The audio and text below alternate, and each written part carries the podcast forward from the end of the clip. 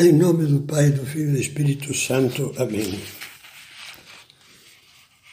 Dentro da série de meditações Deus no Dia a Dia, vamos fazer hoje meditação com o tema Santificar-se com o trabalho.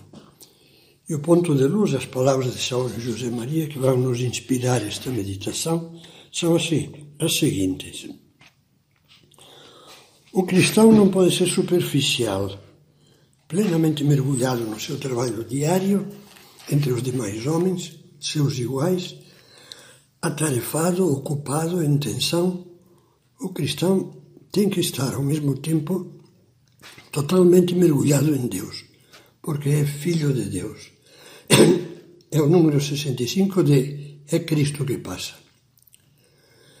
No começo do capítulo anterior, lembrávamos com palavras de São José Maria que o trabalho é meio e caminho de santidade, realidade santificável e santificadora. Mas como santificar-nos a nós mesmos com o trabalho? Como fazer do trabalho meio de santidade? Para entendê-lo bem, recordemos de novo que a fé nos ensina que a santidade é a plenitude do amor. Vale a pena repeti-lo uma e muitas vezes. São Paulo diz a caridade, ou seja, o amor, é o vínculo da perfeição. E afirma que ser um cristão perfeito consiste, como escreve na carta aos Efésios, em progredir no amor, seguindo o exemplo de Cristo. É claro que a santificação pessoal no trabalho não é automática, não é trabalha muito e será santo. Não, não é isso. Pressupõe pedir humildemente a ajuda da graça de Deus e esforçar-nos por não perdê-lo de vista no trabalho. São José Maria dizia: Vivemos como se o Senhor estivesse lá longe, onde brilham as estrelas, e não consideramos que também está sempre ao nosso lado e está como um Pai amoroso quer mais de cada um de nós do que todas as mães do mundo podem querer a seus filhos, ajudando-nos, inspirando-nos, abençoando e perdoando. No meio do trabalho, precisamos rezar mentalmente orações muito breves que mantenham o aquecimento do amor como pequenos gravetos que se lançam nas brasas de uma lareira. Basta dizer ejaculatórias simples, como por exemplo, Jesus, eu te amo, ou me ajuda a fazer isso com carinho, com capricho, ou ofereço esta hora de trabalho pela conversão do meu filho, do meu amigo, etc. Esse clima espiritual cultivado habitualmente nos fará crescer na santidade. E como é que isso se notará? Porque a santidade, como escreve São João na sua primeira carta, a caridade, o amor, não consiste em palavras nem na língua, mas em, em fatos, em, em obras de verdade. Como é que isso se notará? Eu lhe diria que, sobretudo, pelo amadurecimento das virtudes. Mais fé, mais otimismo, mais compreensão, mais competência. Completemos essa meditação fazendo-nos umas poucas perguntas, a título de exemplo apenas sobre as virtudes. Começaremos pelas virtudes cardeais, prudência, justiça, fortaleza e temperança, e a seguir examinaremos as teologais, fé, esperança, caridade. Prudência. Tenho o hábito de refletir, em muitos casos de estudar a fundo e sem precipitações o assunto antes de agir.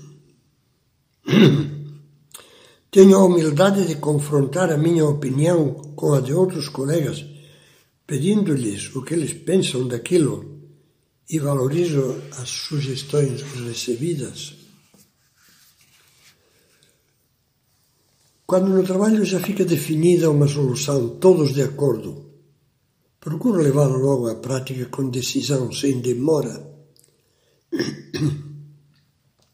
Justiça Sabendo como eu sei que o trabalho de outras pessoas depende do meu, me esforço por ser diligente e pontual para não prejudicá-los. Exijo, exijo dos subordinados horários abusivos de trabalho que os impedem de atender decentemente aos deveres familiares. Sem uma estrita e urgente necessidade, protelo nem que seja por uma hora o pagamento de salários. Fortaleza. Enfrento as dificuldades do trabalho com coragem, sem cair no desânimo, nem ficar com reclamações inúteis. Venço a moleza, a lentidão, a preguiça, o descuido nas diversas tarefas, mesmo que ninguém me cobre nada.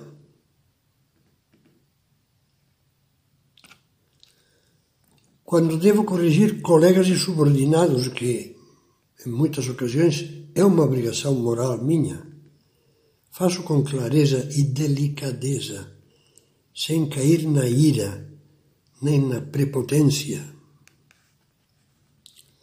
Temperança. Venço a curiosidade desordenada na internet. Evito perder o tempo com conversas inúteis ou indecentes ao terminar o trabalho, no happy hour ou no final de semana, abuso da bebida. Queixo-me com frequência do calor, do frio ou de qualquer incômodo moléstia física. Mais perguntas sobre virtudes teologais agora. Fé. Repito que são só como amostras Poderíamos fazer 30 perguntas de cada uma, mas vão ser muito poucas. Três. Fé. Procuro realizar bem o meu trabalho com a consciência de estar assim cumprindo a vontade de Deus.